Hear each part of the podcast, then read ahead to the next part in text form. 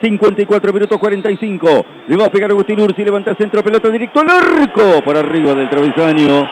No hay problema para Milton Álvarez. Será salida para Independiente que va a ganar este partido sobre Banfield. Y ahí lo indica Jorge Baliño, sería al centro de la cancha. Se ha terminado el fútbol en Avellaneda. Ha sido triunfo para Independiente con aquel gol de Damián Battaglini. En este segundo tiempo, en el inicio, a expensas del VAR sancionado cuando se había cobrado posición adelantada en cancha por intermedio de Gisela Truco. Fin del partido, derrota para Banfield, que si algo ha mostrado como positivo ha sido tal vez la reacción de los últimos minutos del segundo tiempo, intentando jugar en campo de Independiente, intentando presionar y haciendo que como lo marcó Fabián puntualmente, no se advirtiera la superioridad numérica que tenía Independiente en la cancha desde la expulsión de Luciano Becasis.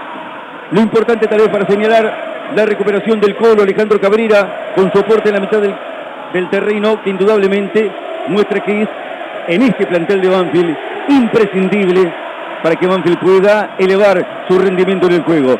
Fin del partido, partido número 50, decimonovena derrota. Ha sido verdaderamente un año desde los resultados de lo futbolístico muy negativo para Banfield. Y aún así es un año con esperanza.